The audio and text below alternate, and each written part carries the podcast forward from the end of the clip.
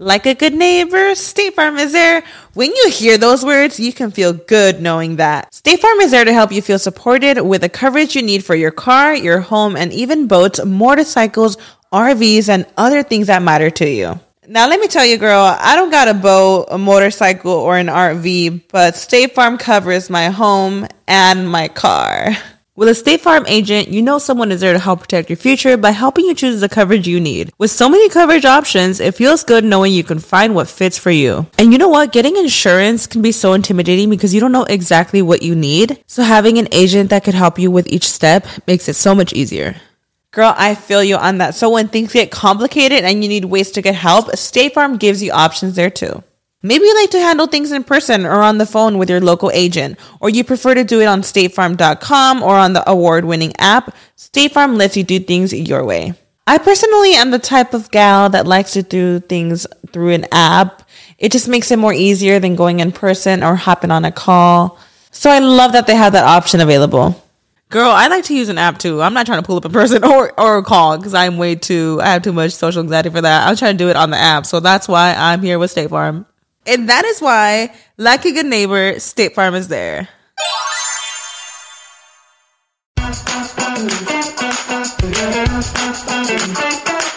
Hola, ¿qué tal? Bienvenidos a un episodio más de Rollos de Mujeres. Mi nombre es Ana Cruz y estoy súper feliz de que nos acompañen una vez más bueno, siempre me piden que me presente, así que aquí voy, pues, para aquellos que son nuevos escuchando nuestro podcast. Rollos de Mujeres es un espacio donde compartimos historias inspiradoras, donde hablamos de los temas que nadie se atreve a hablar de mujeres, donde las mujeres se sienten inspiradas, pueden expresar sus opiniones y estamos aquí para apoyarnos las unas con las otras para crecer personalmente y profesionalmente. Está conmigo mi querida co-host, Lucía Morales, hola amiga, ¿cómo estás? Estoy muy emocionada. Hoy viene algo grande. Viene algo bien grande y algo bien difícil para nosotras porque nos vamos a adentrar la entrevista en inglés. ¿Estás lista? ¿Sí practicaste ahí tu Kimmy es un reto, creo que para las dos, pero siento que es perfecto porque aquí es el espacio. Aquí es donde no me da miedo que todos nos escuchen. Venga, hay me que, vale hay que, sale. Y aparte se, y aparte se edita el audio. Lo malo que estamos grabando en video también ese no lo podemos editar cuando la regamos, amiga. Pero nos peinamos, nos peinamos hoy, así que de algo vale. Pero de eso se trata el tema del día de hoy también. Muchas veces le pensamos demasiado cuando queremos emprender algo y nos la pasamos toda la vida soñando y no logramos hacer nada. Antes que nada, Lucía, espérame, déjame darle gracias a nuestros patrocinadores por hacer posible este episodio, porque si no, pues no tenemos chamba, ¿verdad?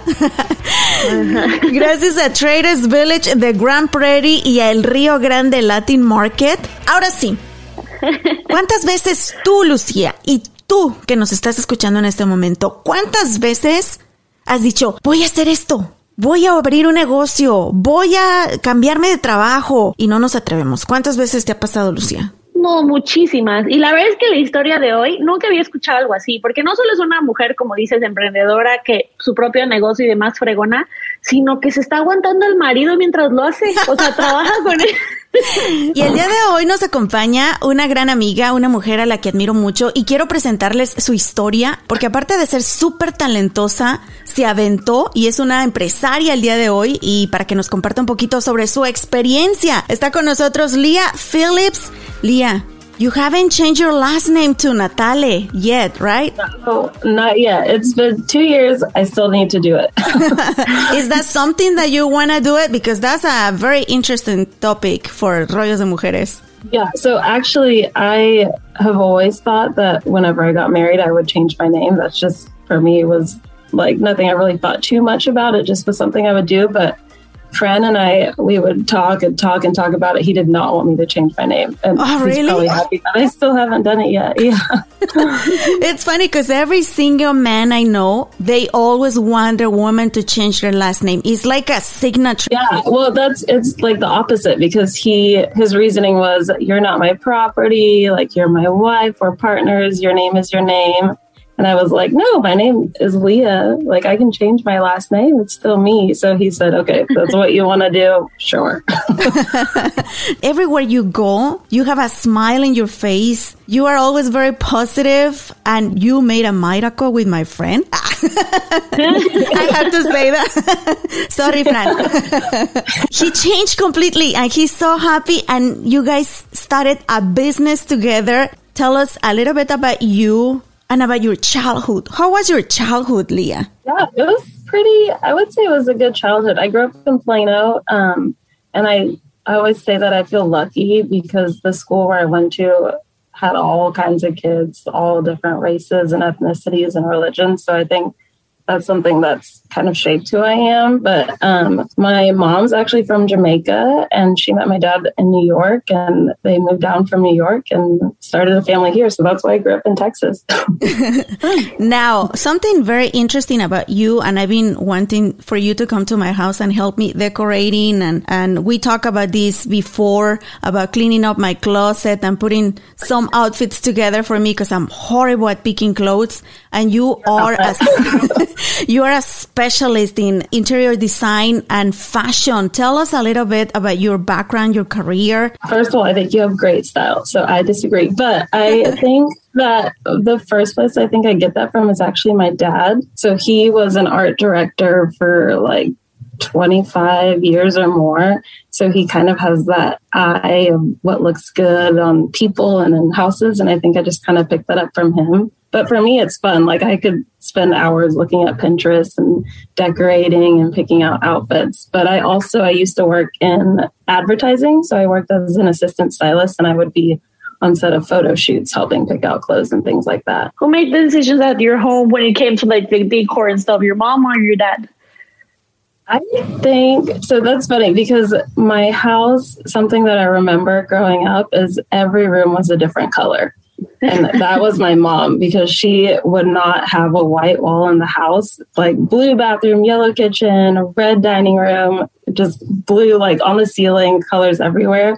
So I think they kind of work together for that, which is pretty good. But yeah, I kind of remember it being that way. Was it easy, like after you graduated, to find a job? Yeah. So for me, I can't lie, like I was super lucky, but that industry is so competitive and it really does help, like who you know and like making friends and connections like that. So because my dad had that industry connection, he had recommended me to people and that's how I got started. And I actually when I look back, I think I wish I would have taken a little bit of a break after college. I finished college early and then I want to say not even a month after I finished, I started working. In your work, past work or something, do you use something of your Jamaican influence? Not too much.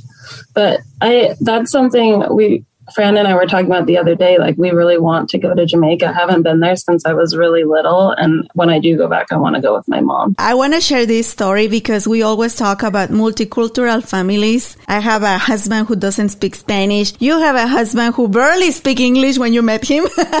yeah. so where is your husband from and how did you guys find each other?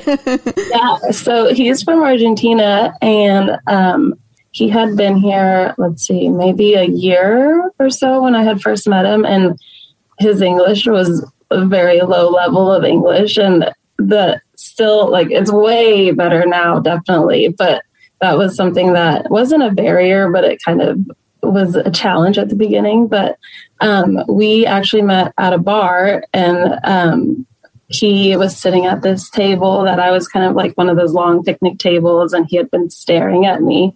And oh, later I found out he was just staring because he didn't know what to say to me. but I, I guess I had a rare moment of courage, which I just got up and I went and sat a little bit closer. Oh, I didn't know it was you. I thought he did the first move, so it was actually you, Leah.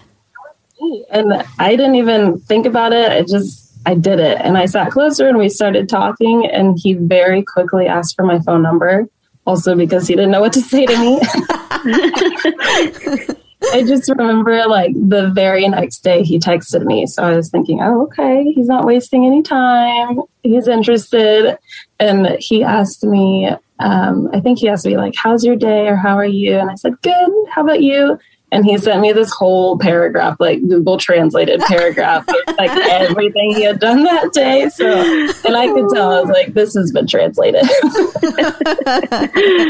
it's really funny because I met you guys when you guys started dating in our golden times where we were dancing and going to have fun. And I remember telling Ana, because Fran was, Fran was a single guy. So we were like, ah, he brought a girl. And then he was like, ah, she like she speaks English and he speaks Spanish. How is how do they make it work? But for some reason, you guys had this like connection, like body language connect. Yeah, I think it's definitely. I remember very early on, I just felt like this is the guy that I want to be with. Like I'm gonna like this is going to be it for me. And even two months in, we were out with some of his friends. Like he had introduced me to a huge group of friends, and we got in that car that night. And I just turned him and I said, "Are you my boyfriend?" Because in my mind I was like, I gotta lock this down. This is a good guy. yeah, definitely the language at the beginning I think was a challenge, and even now sometimes when we have arguments or disagreements, a lot of the times we're saying the same thing. We just don't understand each other. When we get mad, we're just like blasting on Spanish, like yeah. Does Fran does that to you, and you're like, "What are you doing?" or not really? Uh, no, I think really not really, actually. He doesn't really. He's actually a very good listener, which I think is part of what makes us work because since I am so much younger than him at the beginning, too, a lot of the stuff was like my insecurities due to me being so young. He, I think he's learned yeah. that you gotta listen. and you guys have such a funny story after the wedding, too, because you had your honeymoon planned. And then what happened, Leah? so we got married on Leap Day of 2020, so February February 29th. And two weeks later is when everything just kind of started shutting down for COVID. So we had our bags packed, we had like hand sanitizer and Clorox wipes in our suitcases. We kept checking the news and we woke up that morning early and it was a government warning like level four, do not travel because countries might start closing borders. So it was a mess. you would have left right then. Then you would be in Bali by now still. yeah, we say that all the time. We say we should have just gone. We probably could still be there. yeah. yeah, but something that turned into something very negative, you guys turn it into a very positive thing. And I'm talking about Henry's daughter home decor. You were not wasting your time. You were not just sitting in the couch doing nothing. What you guys were cooking there, like literally cooking yes. in your house. Yeah, we were making candles, candles, candles, candles. And it's funny because like the lockdown was a really scary time, but it also in a way was nice to be stuck at home because it was a honeymoon at home for us. Like it was we just got to be together all the time. So that part was good. And we had actually, we started the candles the year before. So it was like this baby company, brand new. And when lockdown happened, I was really worried that we weren't going to make any money because we had just finished our first year. We had all these plans for the second year and we thought, okay, this is going to be great. And then lockdown. But it actually worked out and we actually had a better year than we thought. Like people, especially in the Dallas, North Texas community, were really supporting local business. So we felt a lot of love at that time. How, what was the idea behind it? Like, who wake up one day and they were like, "Hey, let's do a candle"? Because you also do it like in a sustainable way. So for me, that's very intriguing. Like, what was the thought process behind that product? Yeah, so it actually kind of came from Fran's idea. Like, I always knew that I wanted to be my own boss and have my own business. I just wasn't really sure. In my mind, it kind of was going to be a clothing company of some kind. But he had the idea to do uh, cut wine bottles and do them as drinking glasses. So, like recycling bottles, cutting them ourselves, sanding them so you could reuse them. And I had been making candles and just making candles is fun because it's kind of just like cooking. So, we had the idea to just put those two things together, put the candles in the containers. When the candle's done, you can still reuse it like a cup. Did you know how to make candles at that moment, or you had to learn everything from scratch? I learned from scratch. We are like the YouTube couple. Like if there's something that needs to be done, we're just like, okay, YouTube it. If something's wrong in our house, we just YouTube it and figure out how to do it. So making candles was a lot of research online, a lot of reading what people did and what didn't work for them and watching videos. So and it really is kind of like cooking. Like once you find your recipe, you just you stick with it. And I think it was very good that Fran is a handyman. Definitely a struggle to work with your spouse, but I, I do agree. I think we are like kind of the perfect match to work together. He is super creative and it's the same with our house and anything. He has so many ideas all the time and he is willing to figure out how to make it himself. So that's kind of how the business started is because we were like, okay, we can do it. And I thought, are you sure? And he said, yeah, we can do that. Hey, if you survived COVID and in working from home with your husband, you're in the other side. You, yeah, you, working with your husband is not easy. you are my role model, Leah. That's why I wanted you to introduce you to my audience in Rollos de Mujeres because yes, you have a patience also. You are very patient and I have a bunch of like funny stories to share about you and Fran, but we're going to do that after this break. But also, yes, I want you to share with us some of those challenges that you went through and Fran as well. So let's talk about that after this break, okay? Uh, uh, Ana, estoy muy emocionada por el Spring Break. Uh, ¿Qué vas a hacer de Spring Break tú, Lucía?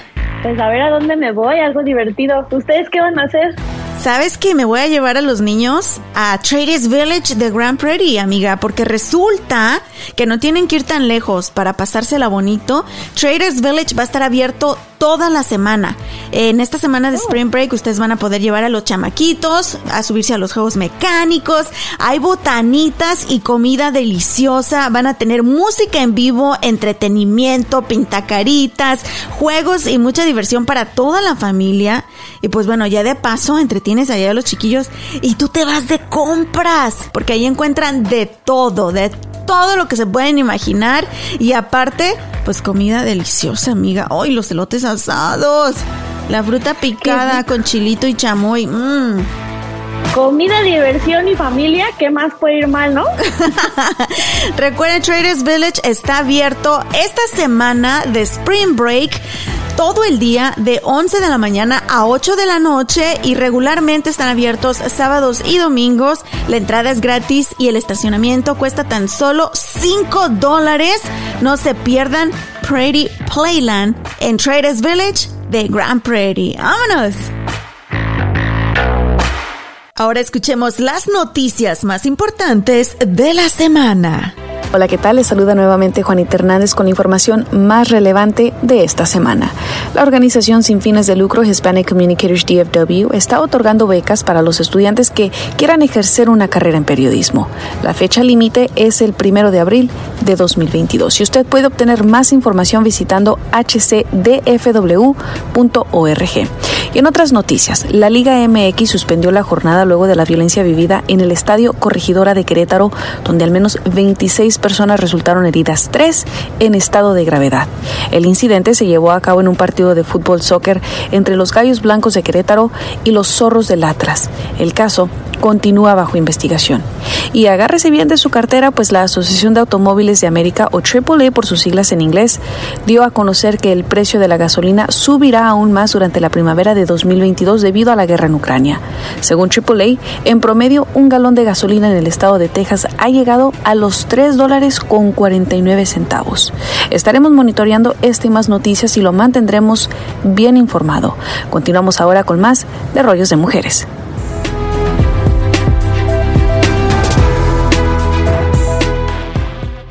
Para preparar un delicioso ceviche de pescado o un rico caldo de camarón, recuerda visitar nuestra página www.elriogrande.net y ahí encontrarás facilísimas recetas. Y visita nuestro departamento de marisquería porque esta semana tenemos el filete de baza a 3.49 la libra, el camarón blanco a 4.99 la libra. Además, el bistec de palomilla a 2.99 la libra. Te invitamos a que pruebes nuestra calidad y si prefieres preparar unas deliciosas pechugas a la parrilla, también tenemos la pechuga de pollo sin hueso a 2.79 la libra, hasta agotar existencias. Promoción válida del 9 al 15 de marzo. Henry's daughter home decor. So Leah, what has been one of the biggest challenge since you guys created Henry's daughter home decor? I think the challenge for us at the beginning was how we were talking to each other. And also with our language barrier, I guess you could say, is like maybe I'd tell him to do something and he was like, okay, I'm doing it. And I said, no, that's not what I said to you. so just figuring out how to communicate really and how to get into the groove of a new business. Also, because I never had my own business before, so just figuring out all the things in the first place too. It's very overwhelming for someone who doesn't know. How did you learn that in the first place? Or you were just looking for videos in YouTube too?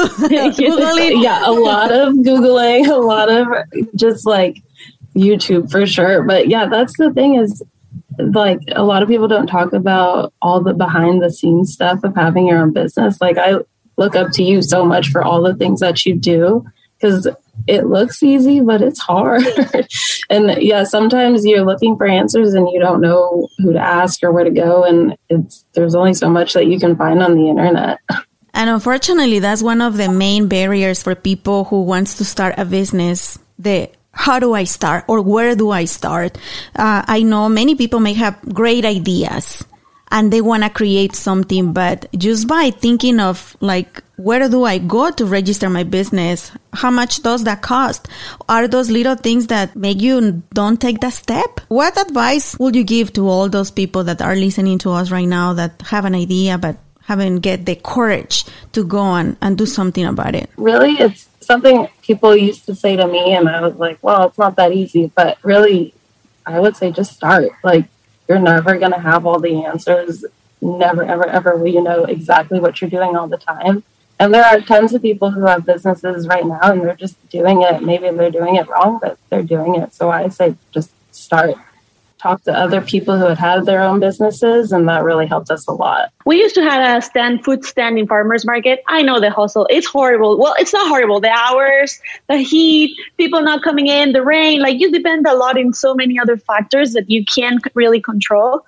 Uh, but one thing that really marked what when I was doing your research, you guys are also in Etsy. And for me, I was like, I'm curious. What would you say to someone that's want want to start a business? Like, would you go to Etsy right away, or you try farmers market? Like, what's the good strategy? The markets, especially for us, like selling candles, is something where like I'm not a copywriter, so I can only explain the scent so much. So seeing like that real time feedback of people telling you if they like it. And people are very honest at markets. So you will get the information you need just by being out in front of people. And then I think having the website at the same time is helpful, especially like this day and age with technology. Sometimes people won't give you the credit you deserve if you don't have a website. Like, oh, it's not an official business because I can't shop it online and Etsy is pretty good. There are a ton of people on Etsy, but there's like Squarespace and other websites where you can just not have to spend so much money to have your products online. Okay, but now tell us a little bit about exactly what you guys sell. I know you make candles, but I know you started adding another products. Yeah, so the candles are the main thing, and then they're mostly recycled wine bottle candles that we do.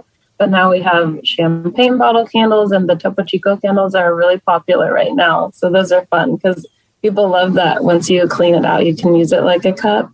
And now we have matches and wick trimmers. Um, and one of our best sellers right now is a candle making kit. So after the holidays, we saw that was really popular because people kind of want to make their own candle, but we did it so it was easier. So you just microwave it and pour straight from the thing. You don't have to stir have to make a mess. So that's been a fun one. The wine bottles, are they new when you get them? Can I be hired for that? I know everyone always asks me at markets, they're like, Did you drink all of these? And I'm like, Well, I drank some of them. I'm not gonna lie. But we are super lucky. So a lot of restaurants in Dallas have no recycling, especially like in the lower Greenville area. So actually one of the first restaurants that we partnered with is uh, Pizzeria Testa on Lower Greenville, and Liz is the manager there, and she's amazing. And we were having dinner one day, and we just asked her like, "Can we have any empty bottles that you guys have, like em- empty wine bottles?"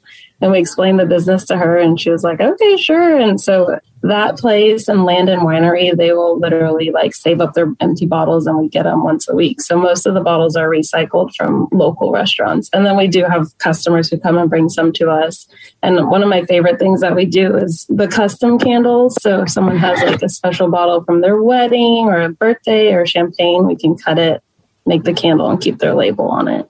It's amazing because you are helping the environment and also you are turning those bottles into something that we can be reusing at home. And the design is beautiful. And I think here's where all your creativity and your experience and your background in fashion design comes together. Let's be honest, to have a business, you need all type of professionals since like someone to do your taxes, an accountant to keep your money in track.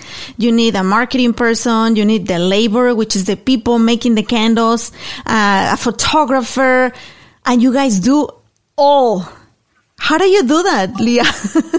Oh my gosh. Well, we have no time, but it's that's true. It's like you have to do all the things. And sometimes we do think, okay, maybe we should hire someone for this, but it does take up a lot of time, but I love it. Like I take the Instagram pictures and like all the markets and all the behind the scenes stuff and emailing and things like that. I do most of that. Fran always jokes. He says like, I'm the body. Like I just cut the bottles. And use me. It's use not me. true. yeah. He's like, I'll make it whatever you need.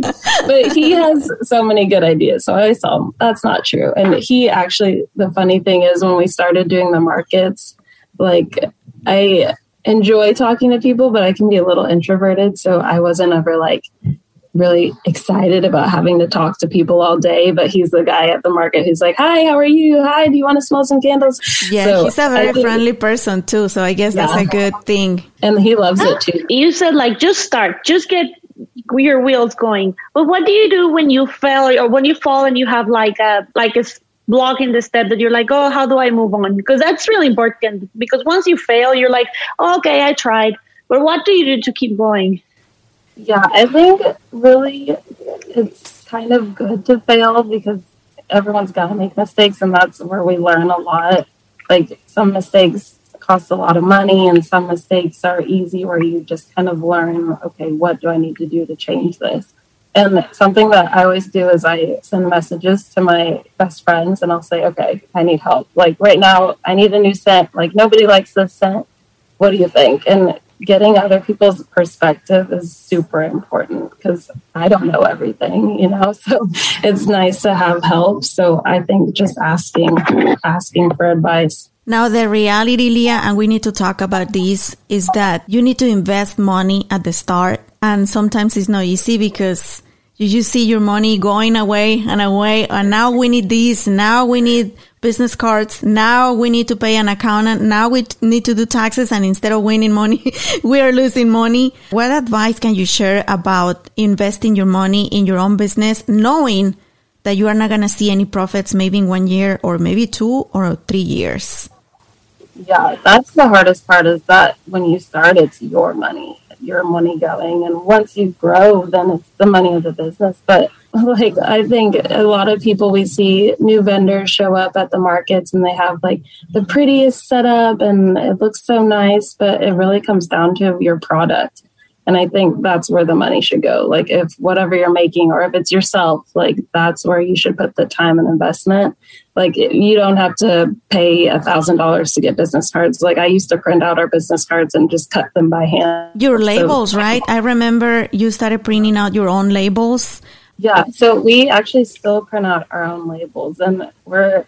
I think that's also part of brands' culture. Is like if we can figure out how to do it ourselves cheaper, we will do it ourselves. And I think that's smart for a new business to save money. But we still print out our own labels, and that's another thing where research comes in, where you just have to look and look to find the cheapest option. It might not be the best, but it'll still look good. And I did the labels pretty minimal. And that's something else. I didn't hire a graphic designer. I just kind of figured it out and played with it. Our original label is not our same label now. I think our label looks way better now, but it just kind of was like, okay, this is it. Let's start. It wasn't perfect. I was happy with it and we just printed it at home. and the name, so Henry is actually my mom's last name. So my mom is like my hero. She's amazing. She, I mentioned before, she's an immigrant. So she came to the United States when she was nine and she went to college. She's getting her PhD right now. She's the head of her department at her job. I just, everything that she does is super inspiring to me, like as a woman, a minority woman. So we were thinking of names and we just kind of, I think I threw it out. I said, Henry's daughter home decor. And I was like, oh, I like it. What do you think? And we always joke like Fran's mom is going to be mad that we we didn't put her name, but we like how it is. I think you pinpoint in a really important uh, topic, like women and how the hustle and how I think women we get a lot of extra hard work. We have to put the extra mile to be at not even at the same high of, of men. I'm super girl power advocate. So what do you do? Uh, how, how, how are you managing being like the girl boss, being just saying, "Hey, I'm the girl. This is my town. This is what I we do." Like I don't know. You. yeah, that's definitely. If I'm honest, that's something that I kind of struggle with. It's like also because sometimes people see me and they say, "Oh, she's just a young girl. Like, what does she know?" And I remember having um, a customer, a store who was buying from us, and I just felt like the owner never took me seriously. And he would just try to get discounts from us and do things like that. And I just felt like he doesn't respect me. and I would tell Fran about it. And he said, you know what? Like, who cares? Like, you are doing business with this person. So show them that you know what you're talking about and so I kind of had to like put on a front, you know, like I'm tough. I know what I'm talking about. I know what I'm doing. And then after a while, you start to believe it. yeah, it's all being confident on your own. Mm-hmm. Also, Leah, the reality is that when we don't come from families with money or we don't have like, you know, money in the bank to start the business, or business start something we do on the weekends, something we do at nights, and something we are putting our money into. You guys needed your job in order to create your business at the start. Tell us a little bit about that. Yeah. So we're, yeah, we're still doing, we're both teachers now. So during the pandemic, I, because I was a freelancer working in fashion, there was less and less work. And we were living together we had the house together we were kind of talking about marriage and it kind of got to that point like okay what are we going to do to support ourselves for real? And like if we have kids one day like what are we going to do to make sure we have money to have the life that we want? And we love traveling we love to go out with friends and have dinner and so it just kind of came to the point where we said okay we need more money. Like what can we do okay, let's start a business. and that just kind of is how we did it. We were making things all the time. So we said, let's just try to sell it. But we're still both teaching and we do talk about it a lot more now. Like, okay, maybe one of us can quit teaching and just do the candles full time. I was gonna say like, that, yeah, because uh, I think the the goal is to get to that point one day leaving your job and dedicating yourself completely to your own business? Funny because I think if we just did it today, we'd be totally fine. But it is scary too. And I think part of quitting to do it full time is also what's going to help you to make more money because yes. you'd have more time to dedicate to it. So that is the struggle for sure. Like, okay, but we have to do this and this. And we thought we all the time. We have people come to us with ideas and things for projects, and sometimes we have to say no just because we don't have the time because of our full time job. So it's definitely something we've been talking about for sure. Because um, that's something I usually I used to have a freelance job where I would just do swim teaching to whenever I want, wherever I want. I will be hopping all over Texas. But now I have a nine to five job. I'm very grateful. I'm very blessed. But at the same time, I'm like, is this life? Like, is this being in a chair for eight hours? Is this like humans are supposed to do? Welcome so to adult adulthood, Janet. Welcome to quit. pay I taxes quit. and welcome to pay your rent. no, but I, am intrigued because uh, as an entrepreneur, you you have a lot of hustle, a lot of like you don't i guess you don't have like a lot of vacations. You have to work all the time you know? Tell tell us to the people that's listening like what's the reward? What's the rainbow on the other side from the ones that are stuck in a nine to five? Yeah. i mean i'm on your side of the argument because that's another thing that i am lucky that i have my husband to do the business with because i do have moments where i'm exhausted like i have to go to work and then i come home and then i have to start working again and it's they call it like nine to five and five to nine where you're just working nonstop. And he'll tell me like think long term. And for me i'm like well but what about right now? Like i want to enjoy our life now but it is kind of hard. And i've grown to start thinking long term bigger picture. So that's like the main goal is that we have to work really hard now but maybe we'll have more time to enjoy our lives later. And it is kind of funny because part of why I started teaching is because you can always go back to teaching and the world's always going to need teachers. So that's a job that has a lot of job security. Now, you have been featured in a lot of TV shows, in magazines, in newspapers. How did that happen? Were you expecting that, Leah, when you started your business? It,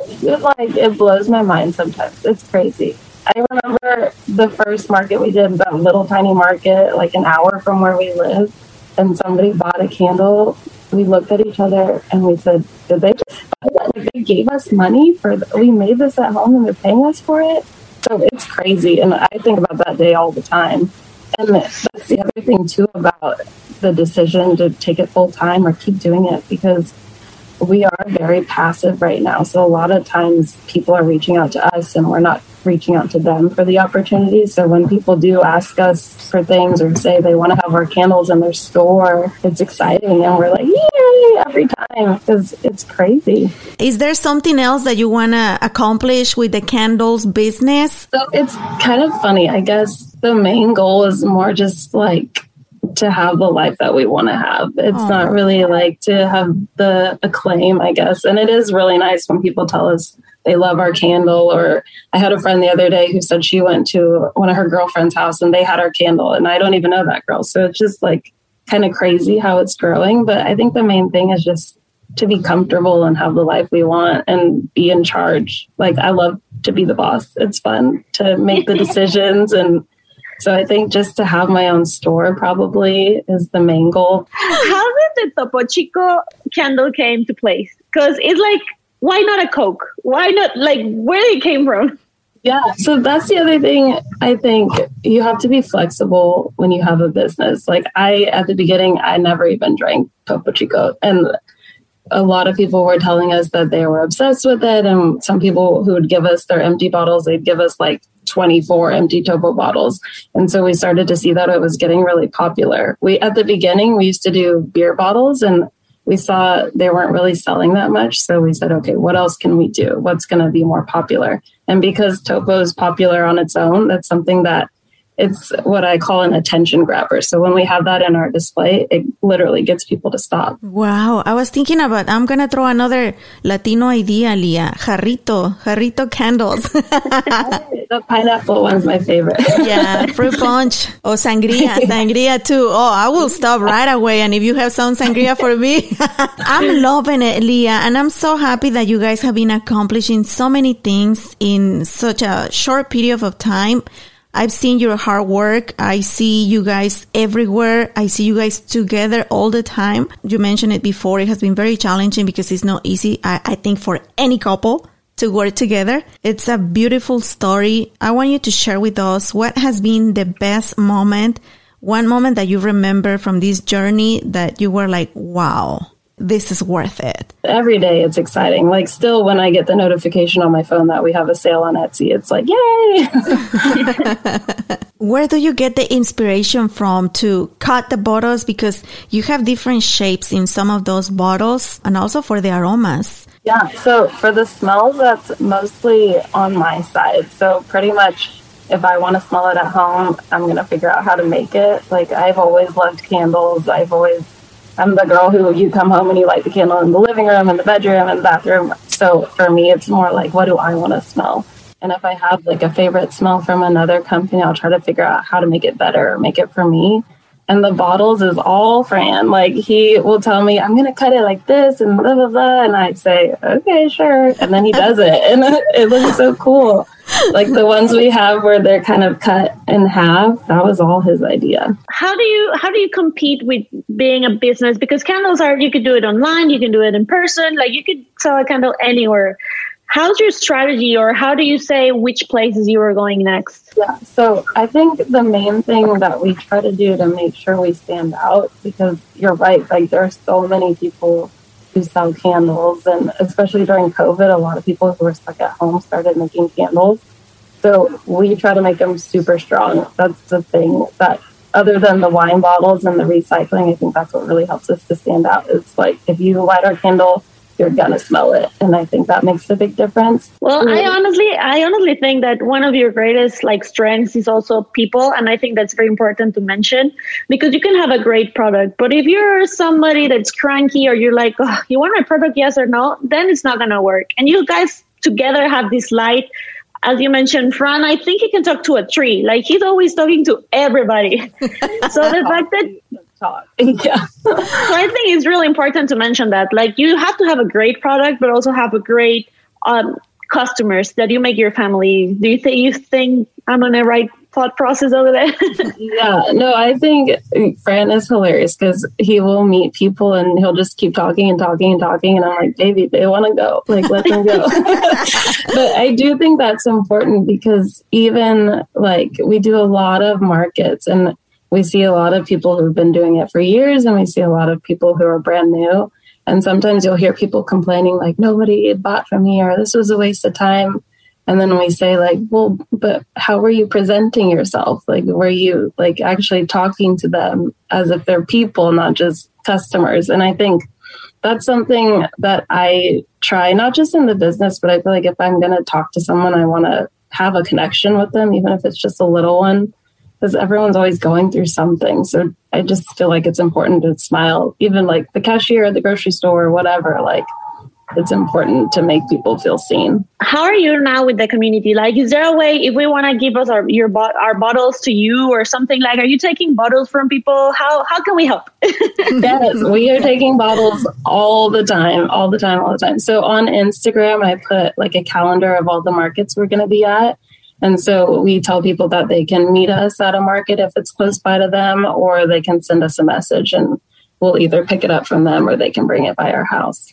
Wow, that's pretty cool because we always have a bunch of bottles. My husband is a Topo Chico fan. So we always have like cases of Topo Chicos at home and we were always recycling the bottles. But uh, before we go, I want you to share an advice one, one only tip for everybody listening right now that had this idea of creating a business, but they haven't done it. What's the best advice that you can share with them? I would say don't overthink it.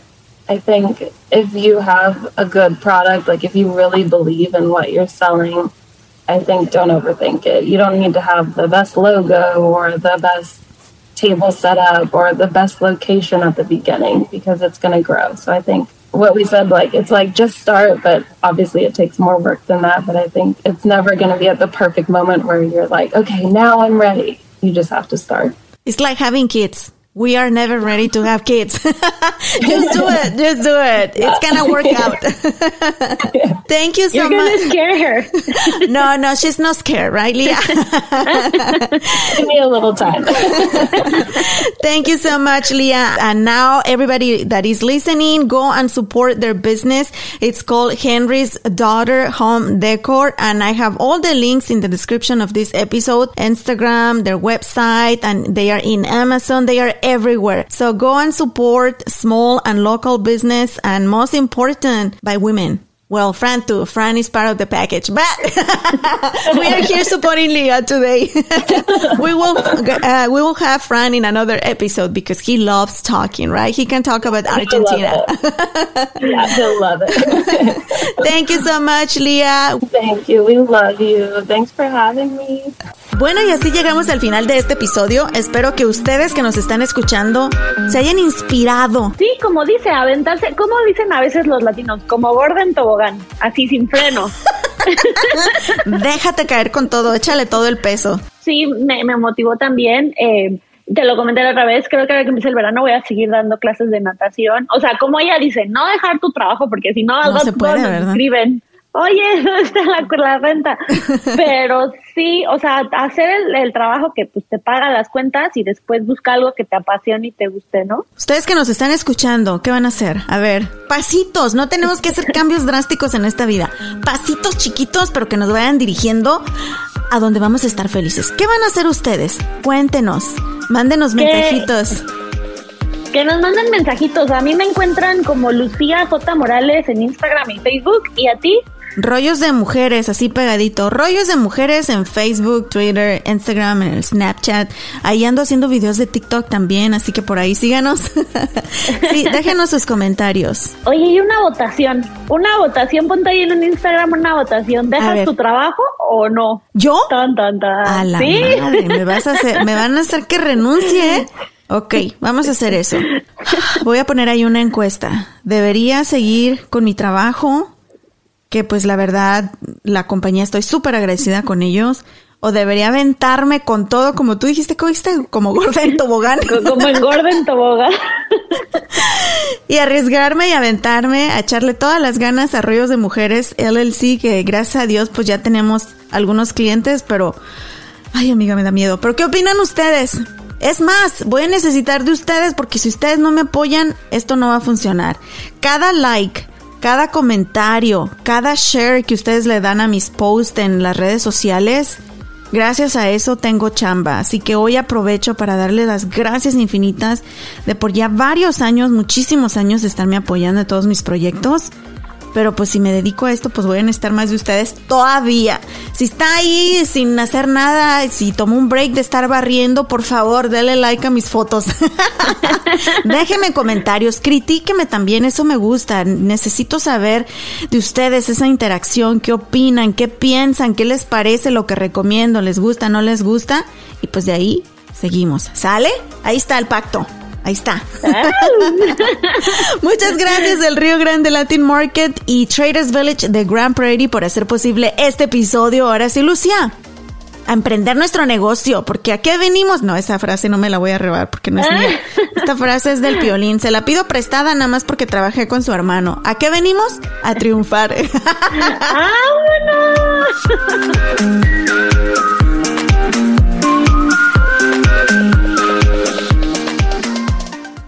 America. We are endowed by our Creator with certain unalienable rights life, liberty, and the pursuit of happiness. At Grand Canyon University, we believe in equal opportunity, and the American dream starts with purpose. To serve others in ways that promote human flourishing and create a ripple effect of transformation for generations to come. Find your purpose at Grand Canyon University. Private, Christian, affordable. Visit gcu.edu. ¿Estás listo para convertir tus mejores ideas en un negocio en línea exitoso? Te presentamos Shopify.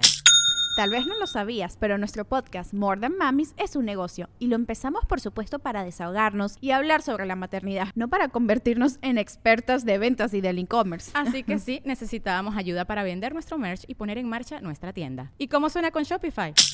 Llegó otra venta. Shopify es la plataforma de comercio que está revolucionando millones de negocios en todo el mundo. Ya seas un emprendedor desde tu casa o desde donde sea, Shopify es la única herramienta que necesitas para iniciar, administrar y hacer crecer tu negocio sin dificultades. Con Shopify puedo gestionar pedidos, envíos y pagos desde cualquier lugar, brindándote toda la información y estadísticas de tus ventas al detalle. Regístrate para un periodo de prueba con tan solo un dólar al mes en shopify.com barra sonoro, todo en minúsculas. Ve a shopify.com barra sonoro para llevar tu negocio al siguiente nivel. Shopify.com barra sonoro.